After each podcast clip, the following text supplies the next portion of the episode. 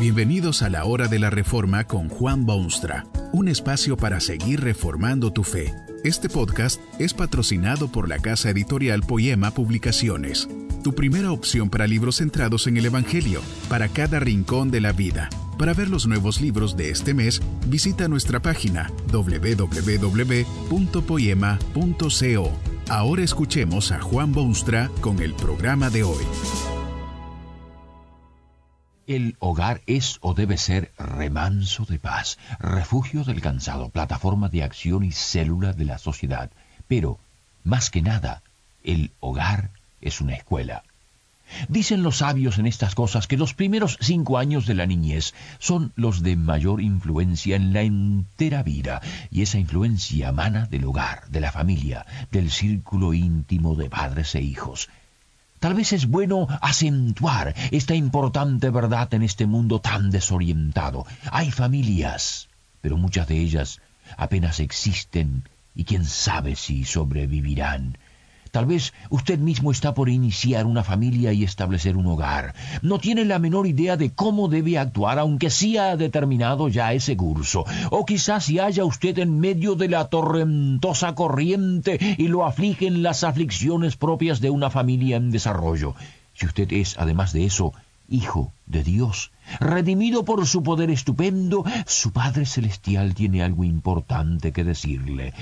Y si por casualidad usted no conoce el poder de Dios, Dios lo está llamando a que examine su causa y sus verdades.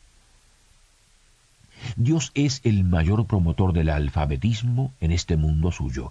Sería muy difícil encontrar a alguna persona que ha sido hallada por Dios y que ha encontrado a Dios en su vida y que no tenga un inapagable deseo de saber leer. Es parte integral de conocer a Dios y, es hasta casi, eh, podría decirse, requisito, porque Dios ha publicado un libro clave donde se manifiesta en toda su gloria y esplendor. Quien conoce a Dios quiere conocer más de Él y para ello quiere leer su libro, estudiar su verdad, analizar inteligentemente las alternativas. Es de esa palabra de Dios que el libro de los Proverbios afirma categóricamente que el entendido en la palabra hallará el bien. Usted sabe que hay mucho que explorar y mucho que saber en este mundo. Solía ser posible hace siglos descubrir algún erudito que supiese todo lo que hay por saber. Esto ya no es así. Los conocimientos humanos se están duplicando hoy en día casi cada cinco años, y no hay posibilidad alguna de que alguien sea tan experto que sepa todo lo que hay por saber. Es por esta razón que ahora se han inventado computadoras y cintas magnéticas y discos y cámaras fotográficas y archivos impresionantes. Pero de todo lo que hay por saber, lo más importante y esencial para el ser humano es esa palabra de Dios. Es el entendido en esa palabra que hallará el bien. Y su entendimiento de esa palabra debe iniciarse en el hogar. Dios insistió mucho y muy claramente en que el hogar sea escuela. Cuando lanzó su pueblo al peregrinaje de este mundo, les dio instrucciones específicas sobre mil quinientas cosas, y entre ellas hubo instrucciones sobre las responsabilidades del hogar. Dijo a los suyos que las verdades recibidas, las repetirás a tus hijos y hablarás de ellas estando en tu casa y andando por el camino y al acostarte y cuando te levantes, y las atarás como señal en tu mano y estarán como frontales entre tus ojos y las escribirás en los postes de tu casa y en tus puertas.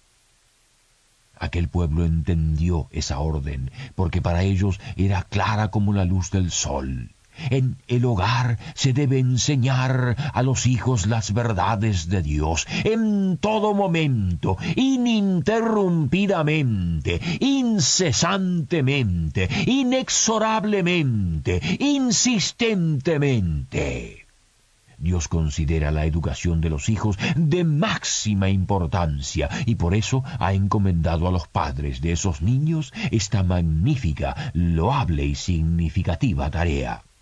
¿Qué tipo de sociedad cree usted será la que abandona este principio fundamental de la raza humana? ¿Qué razón de ser tiene el hogar si no es escuela? Si no se aprende en ese aula del hogar, usted puede estar seguro que no se aprenderá en ninguna otra parte, porque en cualquier otra parte falta el ingrediente principal del proceso educativo.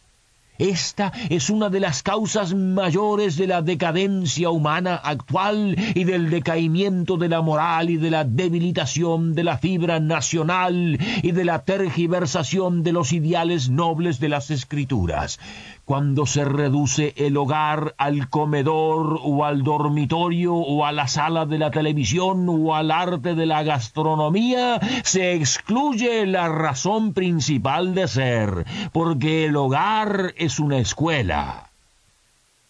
Los padres son los primeros, los más efectivos y los más responsables maestros que un niño jamás tendrá en su vida. Esta es la razón por la cual se debe apoyar y sostener el concepto de la familia. Si la familia fracasa en sus objetivos, la sociedad entera sufrirá al fin las consecuencias. Los padres deben ser primordialmente maestros porque el hogar es una escuela. Pero esta verdad bíblica va mucho más allá cuando uno analiza cuidadosamente lo que Dios dice en su palabra, es inescapable la convicción de que Dios asigna a los padres no solamente la educación de los hijos en el hogar, sino la totalidad de su educación. Observe usted muchas de las escuelas donde se imparten conocimientos a la niñez. Se toman allí en cuenta las cosas importantes que Dios ha revelado en su palabra se acepta siquiera el hecho de que Dios existe y de que Dios tiene interés en la humanidad y de que Dios es soberano sobre la historia. Se acepta generalmente que la base de la realidad es la existencia de Dios. Usted sabe que esto no es así. Deliberadamente se excluyen los conceptos de Dios y ciertamente los dictados de su palabra, esa palabra en la cual el hombre debe ser entendido para hallar el bien. No sólo se le niega a Dios el lugar que le corresponde o se relega su palabra al exterior de esas aulas, sino que, por otra parte, se imparten dentro del aula conceptos totalmente opuestos a la palabra de Dios se enseña como realidad una teoría de orígenes, se descarta al creador y se expone una posibilidad de evolución, se deja de lado completamente la esencia hermosa del ser humano para convertirlo en descendiente involuntario de simios tontos y repleto de vestigios de esas épocas pasadas. Se quitan las leyes morales de Dios y luego se pretende enseñar alguna clase de moral que no puede existir porque si no hay Dios ni hay leyes tampoco puede haber patrones de moral. Es por esta razón que donde sea posible, los padres que han sido cautivados por la verdad de Dios en todas sus ramificaciones, no sólo hacen una escuela de su hogar, sino que se asocian para crear también escuelas que sean tan cristianas como lo fueron sus hogares. Asiste a los padres por orden divina el derecho de educar a sus hijos de modo que entiendan la palabra de Dios para hallar el bien. Cuán enormes conflictos se crean a veces cuando el niño oye las verdades de Dios en el hogar, pero justamente lo contrario en el aula especialmente en cuanto a las cosas fundamentales de la vida. En muchos lugares los padres cristianos, conscientes de su gran deber para consigo mismos, para con sus hijos y para con la sociedad, se han organizado, asociado y unido para establecer escuelas que son extensiones de sus hogares, escuelas donde se continúa formando a los hijos según los preceptos y lineamientos de la palabra de Dios esos padres saben que el entendido en la palabra hallará el bien. De este modo, Los padres que han sido renovados por la fuerza del Espíritu Santo tienen hogares que son escuelas, pero también desean tener escuelas que son extensiones de su hogar. El analfabetismo es ciertamente un gran mal social. Produce ciudadanos que no están preparados para el mundo cruel en que viven. Tergiversa el propósito mismo de esa maravillosa creación que se llama el hombre tuerce los destinos y roba los derechos. Un aplauso sincero de felicitaciones a todos los que con sacrificio y con nobleza de motivos están involucrados en la lucha contra ese flagelo social del analfabetismo. Hay organizaciones de distinto tipo y de distinta orientación que están totalmente sumergidos en esas campañas contra el analfabetismo. Se merecen el más incondicional apoyo. Pero, ¿qué piensa usted de aquellos que son analfabetos en las cosas de Dios, de sí mismos y de la eternidad? ¿Cree usted que entrarán en la vida eterna, en el reino de Dios?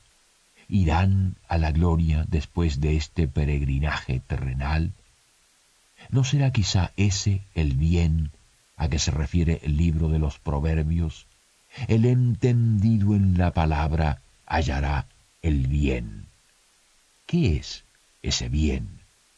Bueno, es de suponer que se trata del bien aquí en el ahora de hoy, el bien allí donde usted está plantado, el bien de su ambiente, de sus planes, de sus trabajos y sin sabores.